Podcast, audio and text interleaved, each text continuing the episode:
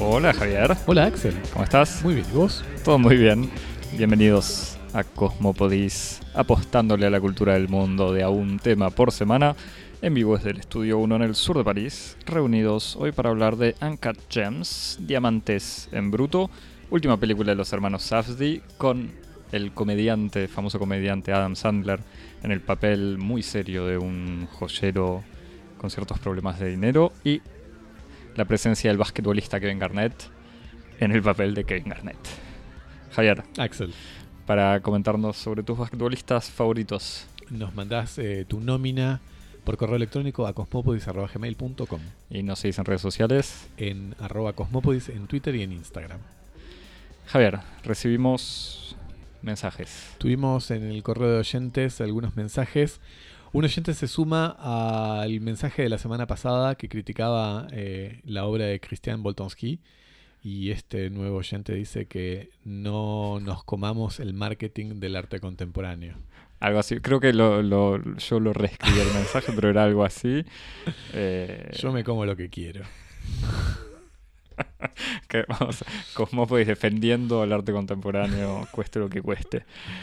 Y bueno, y estuvimos una, una semana activa en Twitter.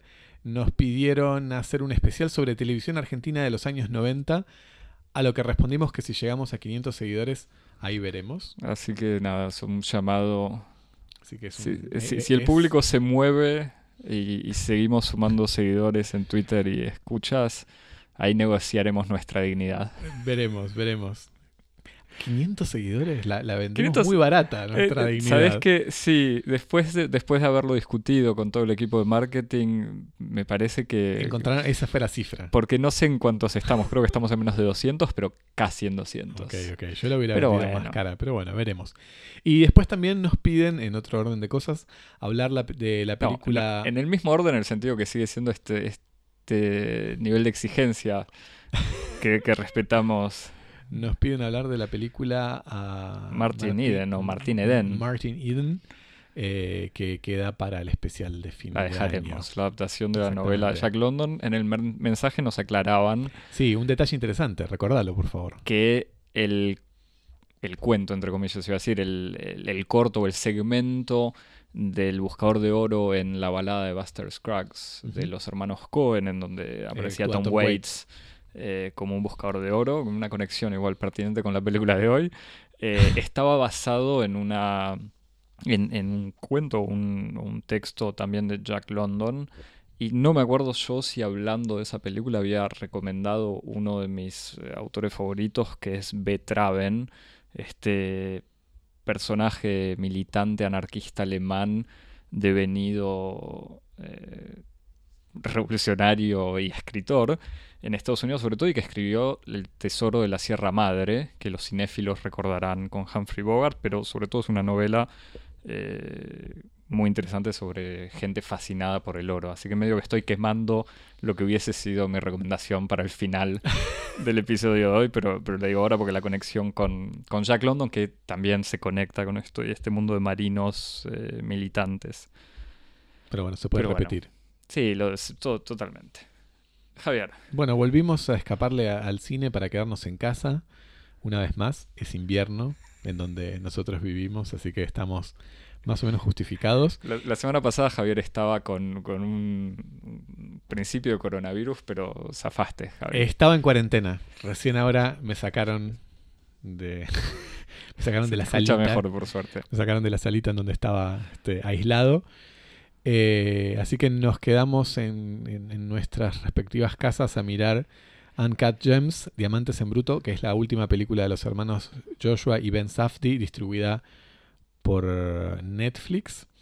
Ah, luego de sacudirnos en la tortuosa fuga hacia adelante que fue Good Time, que fue su celebrada última película, los Safdie nos llevan al distrito joyero de Manhattan para seguir las peripecias de Howard Ratner, un joyero ludópata interpretado por Adam Sandler, que en los días de Pesach intenta cerrar su mayor negocio, la venta en Nueva York de un ópalo de 5.000 quilates comprado a precio vil a unos mineros etíopes. Pero como la codicia y la estupidez no hacen buena pareja, toda clase de obstáculos y desviaciones conspiran permanentemente contra el éxito de esta operación que se desmorona a cada paso como la vida de Ratner. Con una imagen nerviosa y una música sintetizada atmosférica que Johnson marca autoral, los Safdie vuelven a regocijarse en el trash de su ciudad, invitan a, autores, a actores no profesionales, parientes y a estrellas de básquet para nutrir su reparto, con una mención muy especial para Kevin Garnett, el pivote estelar de, los Boston Celtics, que tiene un personaje interesantísimo en la película, y agregan un capítulo nuevo a lo que se insinúa como una serie de fábulas sobre las vidas infames. Axel, ¿qué nos parece?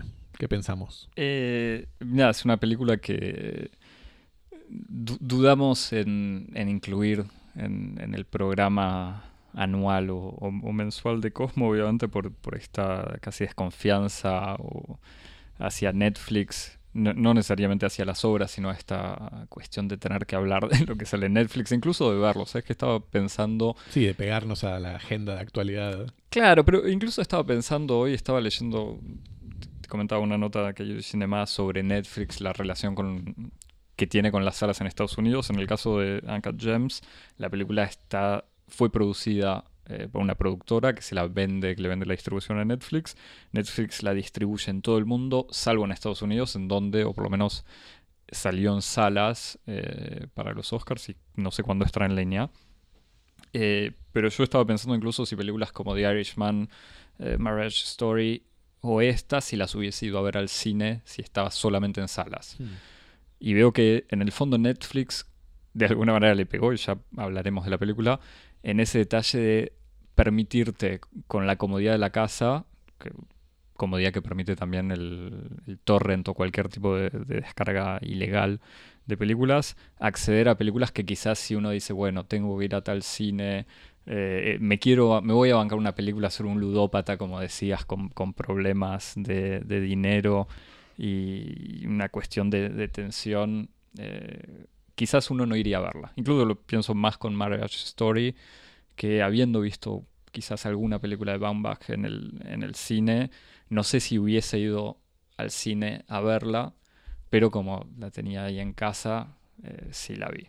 Entonces como que en el fondo corta veo que estás eh, escéptico quizás. no, no, me parece que es como un argumento perfecto de lo que es la fuerza de imponer que tiene Netflix. No, pero, pero a eso voy. Es como que, bueno, uno ve toda esta... La potencia de la plataforma. No, solamente el, marketing y obviamente argumentos de peso como pueden ser el nombre Martin Scorsese o los hermanos Safdie para los que habían visto Good Time o para como yo los que no la habían visto pero habían escuchado muy buenos comentarios. Como que te facilita el paso. O sea, siendo sobre todo alguien que va mucho al cine. O sea, en Francia tenemos un, acceso relativamente barato a muchas, en París por lo menos, a muchas salas de cine. Pero y una oferta muy vasta y variada. Pero por eso, incluso en esta oferta tan vasta, quizás uno se conforma eh, con esta una oferta muy grande de Netflix en general, pero una oferta reducida en lo que sería cine de autor o cine, entre comillas, interesante. Así que, nada, vimos, o por lo menos yo miré Uncut Gems antes de que la vieras vos, sin haber visto Good Time, y vos habías visto Good Time antes de que eh, de, ver Uncut Gems. Yo la vi en el cine cuando salió acá en París. Y bueno, bien, bien por vos, Javi. Resistirle a Netflix antes, con años de, de, antes. Eh, pero entonces nada, medio que nos, a mí, para mí era un argumento todas las cosas buenas que había escuchado sobre Good Time, mirar Uncut Gems y las cosas positivas que estaba escuchando sobre la película. La película me, eh, no sé si decir fascinó o encantó. Las dos palabras tienen una connotación de fascinación como, como lo que genera un diamante, de alguna manera, y lo que genera eh, explícitamente este ópalo en Kevin Garnett y en, y en la vida del personaje de Adam Sandler. Y tiene algo medio hipnótico la película, con este ritmo, como bien decías, tan agitado e intenso. Después de haber visto Uncut Gems, me interesó, me dieron muchas ganas de ver Good Time y puedo constatar ahora que hay un montón de similitudes en el ritmo, en la forma, en algunos temas, pero a mí me da la sensación que Uncut Gems va un paso más allá, me parece, en la complejidad de mundos que integra. O sea, no es solamente la, para resumir, Good Time, eh, el escape eh, sin límite, digamos, de dos hermanos, sobre todo un hermano que tratan de escaparle a la justicia y ser libres. eh, sino acá es en el fondo un hombre que hace lo mismo, donde el, el, tema de la apuesta explícito en Uncut Gems está de alguna manera implícito en Good Time con estos jóvenes que le van apostando a disfrazarse o, amenazar a alguien, conseguir recuperar una plata, pedirle ayuda a gente que no conoce, etc. Y estas apuestas que no eran explícitas en Good Time acá están eh, mostradas de manera mucho más explícita, pero tocando a otros universos como el del rap, el básquet, esta mafia, o no mafia, pero esta gente con negocios turbos con el mundo de la joya, el mundo de la, joyería y de lo bling, del bling bling. Eh, así que ahí, la verdad que me encantó. Si querés te dejo hablar un poquito y, e insisto sobre los, los elementos. Sí, me, me, interesa eso que, que decís como de el anclaje en un universo muy específico, histórico, geográfico, que es el universo neoyorquino. Y me parece que hay algo, hay algo un poco más este, situado todavía, que es como una especie de eh, inserción o encarnación de la película en un universo casi vintage, imaginario, de como de Nueva York de los años 80.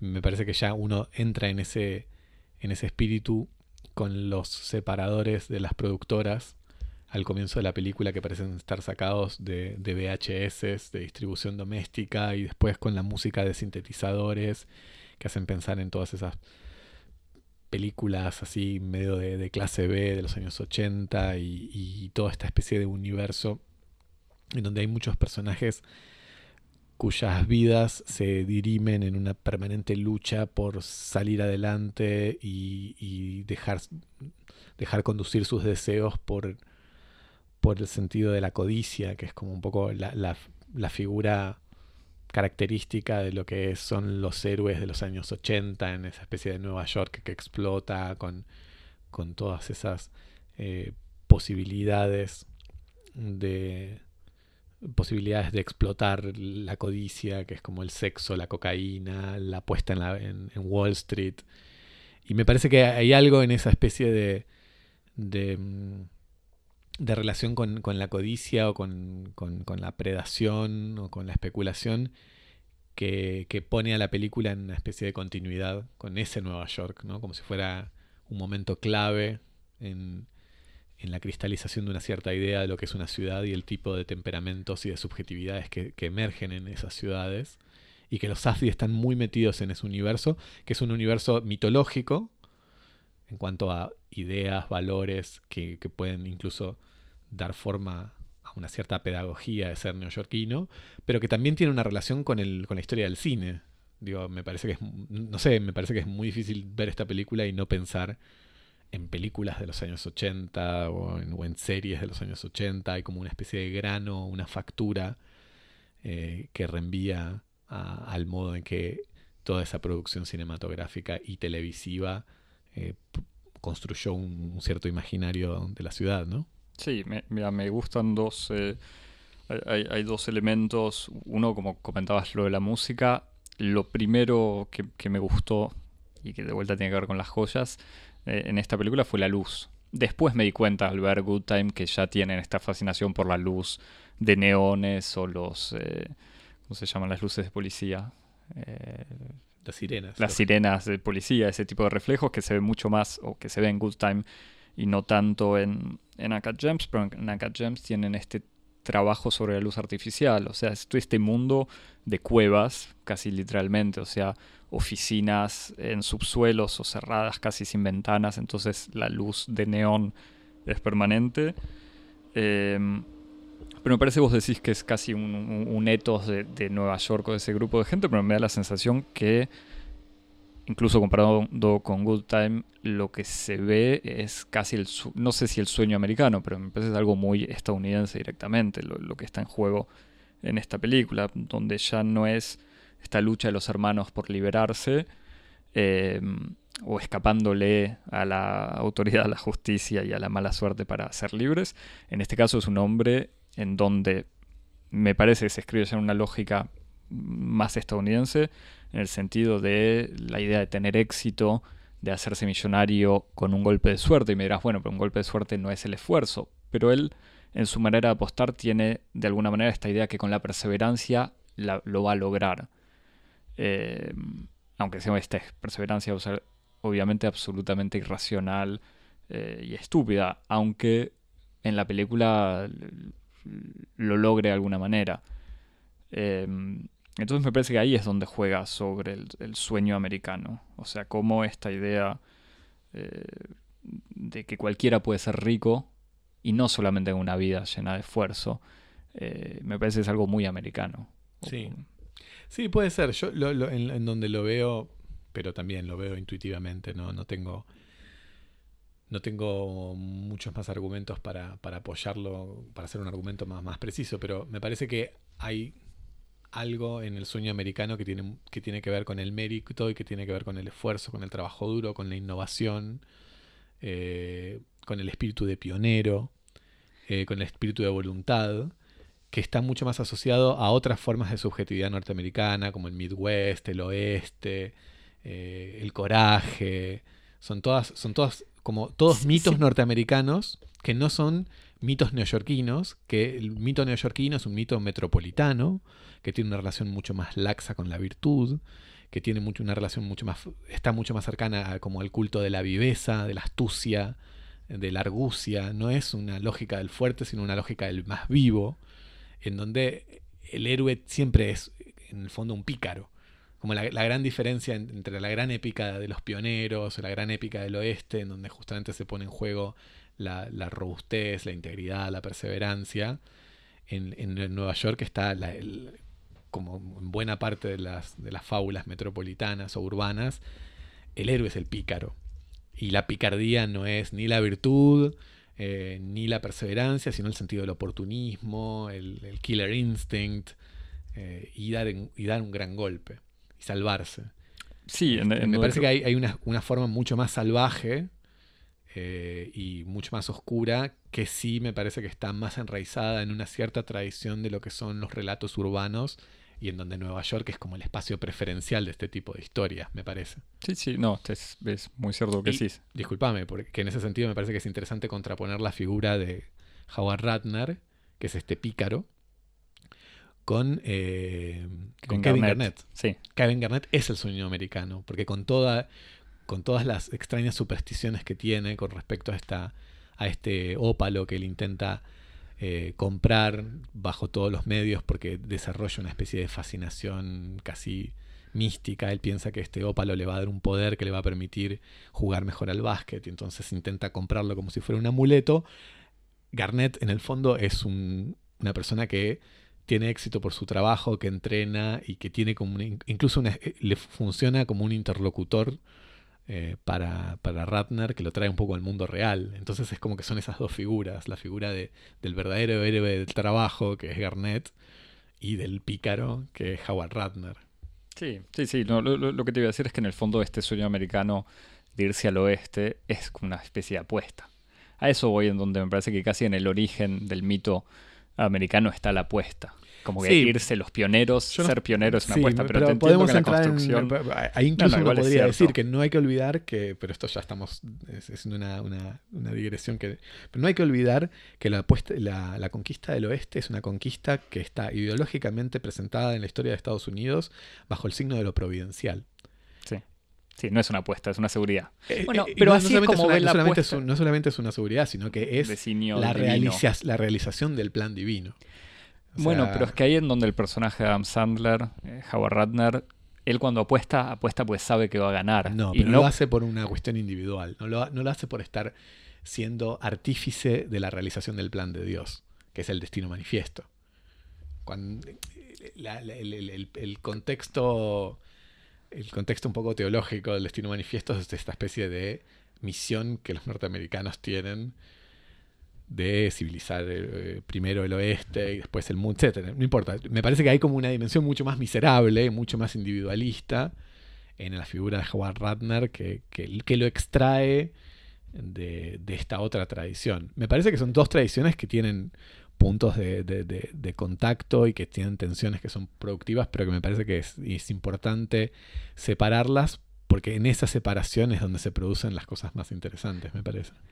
y, volviendo en lo que te decía que me gusta más que Good Time porque me parece más compleja, la otra dimensión que aparece es como bien decías, todo esto pasa durante las Pascuas judías, que justamente cuando se lee, que es el, momento que leen en el, durante la cena, eh, el, momento de las plagas en Egipto, pero sobre todo cuando el pueblo judío se va a Egipto y cruza el desierto, o sea, son los 40 años en el desierto. Eh, que de alguna manera están conectados con esta conquista del oeste. Pero em, otro detalle u otro elemento que me gustó y que quería hablar con vos, Javier, es esta relación con la presencia de Kevin Garnett, esta relación que tiene eh, la historia, o sea, la, ficción, pero el trabajo de los Abdi con la realidad. O sea, este uso de la ciudad como personaje, mucho mejor, me parece, mucho más eh, eh, encarnado que en Good Time. O sea, en Good Time cruzan la ciudad, usan auto, etcétera, pero no está tan. No sé si hay tantas escenas de calle eh, que me hacían pensar en la Nouvelle Vague, o sea, este uso de, de, filmar al actor caminando por la ciudad entre gente normal, o estos escenarios de la ciudad, tanto el barrio de los joyeros como, no sé, cuando, cuando van a las apuestas, van a apostar o la cancha de básquet. Eh, y esta presencia de Kevin Garnett. O sea, lo que me gusta justamente es este funcionamiento donde no es, eh, es como que meter, instalar la historia en un espacio real sin necesariamente buscar eh, el retrato realista de un grupo social de Nueva York. Mm. No sé cómo lo... Sí, yo no soy muy sensible. ¿Fue lo que no te gustó eso? No, no es que no, es que no me gustó, es que tal vez no soy muy sensible porque no, no conozco Nueva York y es un mundo que me, o sea, lo conozco mitológicamente. Sí, pero me parece que no busca retratarlo realmente. me parece que busca, como todas las películas sobre Nueva York, alimentar ese mito. Puede ser, puede ser. Yo me falta discernimiento como para poder, precisamente, como para poder distinguir entre, entre el elemento encarnado y el elemento mitológico. Yo solo puedo, puedo percibir esos elementos un poco, un poco de la mitología de Nueva York. Eh, pero sí, hay, es cierto que hay... A mí, a ver, me parece que tal, vez para ir en la dirección de lo que vos decís, aunque un poco en otro sentido, me parece que hay una diferencia muy importante entre, entre Good Time y Uncut Gems con respecto a esto que vos llamás la encarnación, que es lo que me hace, a mí me hace, me, hace que me guste más Good Time. Me parece que Good Time es una, Good Time es como más una película formalista, es una película más abstracta. Hmm. Y a mí eso me gusta. Eh, me parece que es una, gran película sobre. sobre. Sobre la relación que existe entre como obstáculo y narración. Eh, es una película que. formal, abstracta, y eso me, me gusta y me interesa. Mientras que Uncut Gems es claramente, por un montón de razones, una película saturada de contenido, casi en el camino del simbolismo y en ese sentido tiene como una dimensión de fábula, casi como si fuera una parábola. Este, la, vida de este personaje es una, es una, especie de soporte de, una parábola, un cuento moral, mientras que en Good Time los personajes son casi vectores de acontecimientos. A mí me parece que Good Time se puede comparar, por ejemplo, con Mad Max. Son esas películas con, la última Mad Max. Exacto, son películas de acción, de acción pura, son películas como de acción pornográfica. Que es casi literalmente el camino de un punto a otro. Exactamente. Eh, mientras que eh, Uncut Gems tiene toda una dimensión así parabólica, eh, de cuento moral, de fábula, en donde todas estas dimensiones de, de mitología, de dónde está el personaje, de qué universos de valores pertenece, es absolutamente central. Y entonces la encarnación, como vos decís, juega un rol en la, en la película que no es un rol arbitrario, porque no puede ser una fábula, no puede ser una parábola si no está encarnada en un contexto preciso, en un conjunto de valores, en una cierta comunidad. Y en ese sentido entiendo la, como la, la pertinencia, la necesidad constructiva de que el relato esté, como vos decís, encarnado. Sí, pero el principio de la fábula es que se la parábola es que está falsamente encarnado. No, sí, tiene un, tiene un eh, digamos, el contenido de la, de la parábola tiene un, como efectivamente tiene un sentido universal, pero parte de un dispositivo que está muy, este, que le da como ejes de coordenada muy claros. Este, y en este sentido sí, es como, bueno, es una parábola cuyo evangelio es, si querés, como la, la, gran, el gran libro de la ética del capitalismo contemporáneo, si querés. Es muy difícil entenderlo si uno abstrae ese marco de referencias, es difícil entender la película cabalmente, me parece. Otro elemento, tercer elemento, si querés, capitalismo en realidad, eh, que quería comentar con vos, sería la relación que tienen los Safdie con este mundillo que representan, la fascinación que pueden tener. Cuando yo todavía no había visto Good Time, eh, me habías dicho, creo que antes que vos vieras Uncut Gems, que había una dimensión de fascinación con eh, sus héroes, eh, que no me acuerdo si no te convencía o sí, no importa, y que a mí me generaba algunas dudas habiendo visto solo Uncut Gems y no eh, Good Time. Cuando vi Good Time me dio la sensación que la fascinación con este mundo medio lumpen de Good Time es mucho más clara, sobre todo con la presencia de Ben eh, Safdie o Benny Safdie como uno de los protagonistas de Good Time. Me parece que en Uncut Gems hay una mirada eh, de vuelta como, una, como un buen diamante de fascinación y de rechazo con el mundo que están mostrando. Me parece que no están ni en la adoración, obviamente no en la eh, exaltación de estos eh, apostadores o este personaje de Adam Sandler que está siempre al borde del precipicio eh, y que no se caracteriza por su coraje o por un montón de cosas, aunque se caracterice quizás por ir zafando, por lograr zafar, pero ni siquiera tiene esta fuerza que podía tener el personaje de Pattinson en Good Time. No es un personaje cobarde tampoco. No, Adam Sandler no, se, la banca en el sentido que le hace frente a un montón de situaciones y se anima a meterse a hablar con Kevin Garnett, con The Weeknd, con matones, con mafiosos, seguro. Em, y a mí me había hecho pensar, y lo habíamos comentado antes de empezar a grabar, eh, a mí me, hizo pensar en dos películas. Por un lado, Neon Demon, más por la cuestión de la luz, pero también puede tener esta cosa de mostrar un universo medio sórdido de maneras muy diferentes. Y segundo ejemplo, y es nuestro gran debate eterno, Pablo Sorrentino. Que a mí Sorrentino me cansa y yo sé que a vos te gusta.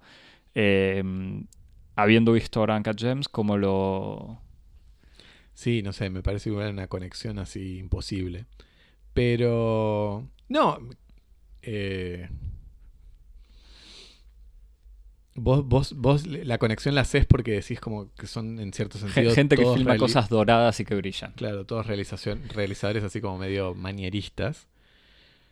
Eh, sí, no. No sé, me parece que, que no, no, hay, no hay mucha comparación. Porque a vos te parece que Sorrentino defiende el gesto. No, no lo digo en términos morales, lo digo en términos no, no, estéticos. No, no, no, no, lo digo estético, digo cuando defiende el gesto como el gesto del artista, no el gesto. Claro, sí, sí. Por eso que Sorrentino defiende el uso del manierismo para filmar algo. No, no, y me parece que, los Safdie están como en, una especie de, recuperación de una cierta tradición del cine, como del cine de acción, que intenta producir unas, una ilusión de una ilusión inmersiva. ¿no? Es como este cine que, te, da, que, imagina el cine como una ventana en donde uno es testigo de una acción en tiempo real y entonces que te propone una especie de, de relación de inmersión en donde, entre otras cosas, por eso se supone que es, es un cine tan ansiógeno, en donde uno se siente parte de la acción, etcétera, etcétera. A mí, me, a mí en general me gustan más las obras en el cine y en el, y en el arte en general que no tiene una relación de inmersión sino de distancia. Me interesa eso, me parece que lo más interesante desde un punto de vista estético en un artista es la capacidad que tiene de producir distancia. Y en general, los artistas, que, los autores como vos citas de Neon Demon, Nicolas Winding Refn o, Sorrentino, eh, que se los critica o se los caricaturiza por ser eh, artistas del gesto, como vos decís, del artificio, me parece que lo interesante del artificio, independientemente de cómo uno lo pueda valorar, es que desde un punto de vista, como si querés, conceptual, es algo que es un instrumento de distanciamiento, que no, que no piensa al cine o al arte como una especie de subterfugio para tener una relación directa con lo que uno está viendo, sino todo lo contrario, que produce extrañamiento, produce distancia. Y en ese sentido me parece que son como obras totalmente distintas. Los Safdie son artistas de la proximidad, de la, simultaneidad, del efecto de, del efecto real, como vos decís, de, estar ahí. mientras que Winding Refn o, Sorrentino son artistas de la distancia, de la, introspección, de la retrospección. O sea, son cosas. Yo lo veo como cosas muy distintas. Sí. O sea, a mí no, me pareció. Quizás en Good Time se ve más, pero en Uncut Gems no me pareció que sea. Aunque estoy de acuerdo que en la forma está esta inmersión casi literalmente si, si, hablamos de la primera o la segunda escena después del momento en donde se encuentra el ópalo en África, la colonoscopía eh, hecha cine. Em, pero me parece que hay que no sabría así no, no se me ocurre cómo, cómo ejemplificarla, pero me parece que hay como una distancia. Pero pero sí, sí, entiendo, entiendo lo que decís sobre el final de la película, acá, o sea, revelamos de vuelta. En Cosmopolis en general no nos preocupa spoilear películas, así que nada, la película termina el personaje de Adam Sandler habiendo hecho una primera apuesta que el mafioso al que le debe un mafioso, otro comerciante, matón al que le debe dinero, se la anula para recuperar el dinero, entonces no gana millones, según dice, porque el, el tipo al que le debe plata le anula la apuesta en una segunda ocasión Adam Sandler consigue guita, vuelve a hacer una apuesta. Y en este caso, para evitar que el mafioso y sus matones le anulen la apuesta, los encierra en la puerta de la joyería. Miran en una escena memorable, me parece, miran juntos el partido, dos matones y un tercer mafioso matón eh, sentados encerrados en un espacio, en el espacio de un metro cuadrado de una doble puerta de, de seguridad eh, mientras Adam Sandler está en su local de joyería mirando el partido y pueden ir viendo minuto a minuto cómo toda la apuesta de Adam Sandler va eh, funcionando. O sea, como Adam Sandler va ganando, va haciéndose, no sé, millonario, pero ganando una fortuna con una apuesta que parecía absolutamente irracional. Adam Sandler, el partido termina, Adam Sandler festeja, les dice, les abro la puerta, muchachos, vamos a festejar, y abre la puerta y uno de los matones saca un arma y lo mata de un tiro en la cabeza. Cuando el otro, bueno, no, cuento nada más, no tiene mucho más eh, sentido. Este momento hay una especie de ambivalencia, porque uno puede decir, bueno, que es esta, así como decías, es una fábula, con muchas películas de Hollywood, según las, las leyes de producción que le prohíben al protagonista si es bueno fumar o le exigen a la productora tener banderas, cosas así. Es buena eso que vas a decir. No, pero es así el personaje termina muriendo. Entonces uno dice, bueno, este personaje que hacía todo mal, que era moralmente absolutamente reprochable según los códigos eh, morales de Hollywood y la sociedad estadounidense, no podía salir victorioso aún eh, por, las apuestas, así que termina muriendo. Uno puede estar decepcionado por ese final. Vos, Javier, festejás su muerte, sin ser un defensor de la moral puritana hollywoodense. Decime. No, yo no festejo su muerte. A mí te digo lo que, lo que me pasó cuando, cuando, vi el plano final, el, matón, como vos decís, le pega un tiro en la cabeza y entonces él, cae con, los, medio con las piernas y los brazos abiertos al piso y se desangra y hay una toma cenital en donde uno lo ve con el tiro en la cara y lo ve como una especie de, mueca, de sonrisa, muerto en el piso, como si fuera casi una, sonrisa de, de, esa especie de último momento de goce luego de saber que su apuesta había sido una apuesta exitosa. Y yo tuve como una especie de cruzamiento ahí de, imágenes que me hizo pensar, tal vez es una, conexión un poco tirada, tirada de los pelos, pero es, es una película que tiene que ver un poco con, también con, las consecuencias de la ley del deseo, que es el, imperio de los sentidos, eh, que es una película japonesa eh, célebre, eh, en donde es una, especie de, de, historia erótica, que creo que se se desarrolla en, el Japón de, de, los años 30, creo. Eh, que en el final, bueno, es una historia de, unos amantes y, en fin, que en, el final uno de los amantes eh, mata al otro y, en la escena final vemos justamente como están muriendo desangrados en la, en la cama, en, en, esa especie de acción final de destrucción que era como la consecuencia inevitable de la consecución de un cierto deseo. En donde la lógica de la conservación de la vida es una lógica que es en cierto sentido una lógica ajena a, aquellos que tienen un deseo de una alta intensidad. Y en ese sentido me parece que hay como una especie de final más o menos heroico para el personaje, que por, además me, me dio la sensación, tuvo como un momento de superposición de imágenes cuando vi justamente esa, esa muerte de, del personaje de Ratner, que por lo menos es un personaje absolutamente miserable y, mezquino, pero que tiene como una especie de momento en donde, bueno, él al final como muere, muere en su ley, muere con las botas puestas este, y, es, incluso esa muerte la que lo, protege a él de, cualquier otra derrota que vaya eh, en alguna medida a um, oscurecer ese momento de goce que es el de haberla pegado en esa apuesta totalmente increíble en el juego de Filadelfia contra Boston. Así que me parece que hay una cierta forma como de final feliz este, para el personaje que, que muestra una, una fidelidad al, a, bueno, a la ley, de, a la ley de, vida de este personaje. No sé, ¿vos cómo lo ves? No, no, estoy, me parece muy convincente eso. En el fondo, que es lo que se va viendo a lo largo de toda la película, es un ludópata, o sea, es literalmente alguien que no puede, que siempre cree que va a ganar en su próxima apuesta. Así que estaba claro que si ganaba el dinero no se iba a retirar eh, con su amante a Costa Rica o a no sé dónde, sino que iba a seguir jugando. Entonces es cierto que esta, esta muerte es como la... morirse sin poder volver a perder. Hmm. Sí, sí. Así que me, me, me, convence esta, esta interpretación final. ¿Querés, eh, además de algo de películas eróticas japonesas, querés recomendar? Sí, no, estoy, estoy rápidamente, es una película que vi en una circunstancia muy específica, además, la última vez que la vi en, un, en una maratón Koji Wakamatsu en el Forum des Images a la madrugada de un sábado a un domingo.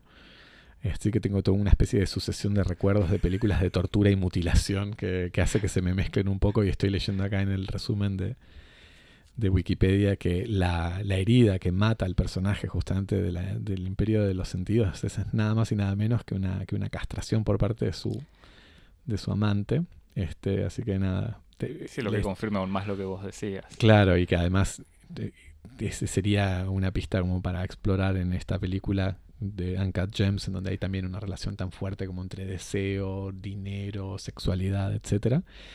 Pero no, había una cosa que me, me gustó de... Te, te, quiero contar una anécdota que no tiene nada que ver, pero hablando de, de, cuestiones de suerte, me parece importante. Yo esta película no la vi entera, pero me acuerdo que la estaba viendo en mi computadora hace unos años. ¿El Imperio de los Sentidos? El Imperio de los Sentidos eh, la corté en la mitad, cerré la computadora.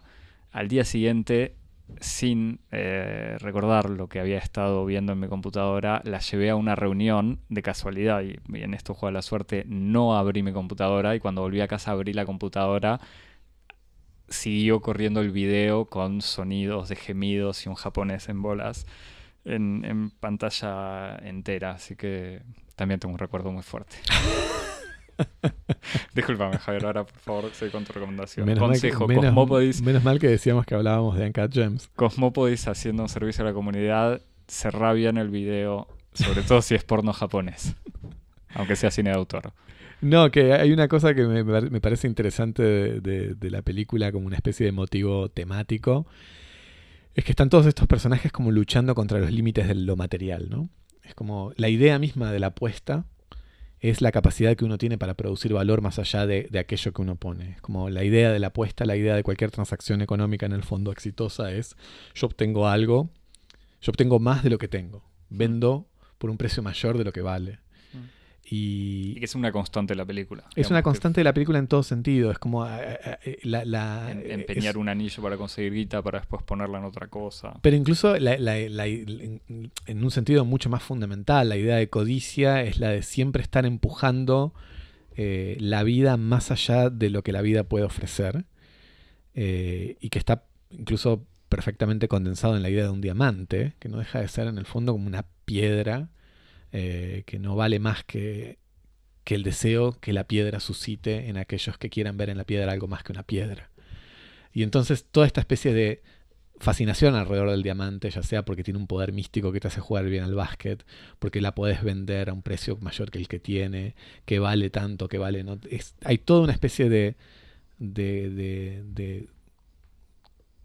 consecución o como de, de articulación de, razonamientos delirantes que me parece que hace eh, hace a la película hace que la película sea algo más un poquito más interesante que una simple historia así de estafas como no sé hubiera podido ser no sé nueve reinas este no era necesario Javier no no pero digo no no, no estoy no, no, es un no es para menospreciar. no es para menospreciar a Nueve Reinas, pero digo, para darle, justamente para restituirle a Uncut Gems esta dimensión un poco superior parabólica. literalmente superior en el sentido que se claro, en otra dimensión. Que quiere ser algo más que un, que un. Que quiere ser, no, pero que, que es de un modo bastante casi confidencial, porque superficialmente tiene todos los, los, signos que tiene que tener el cine de género, pero que en el fondo es una película que tiene toda una, una especie de, de, de, run run, como de, de sonido subyacente, eh,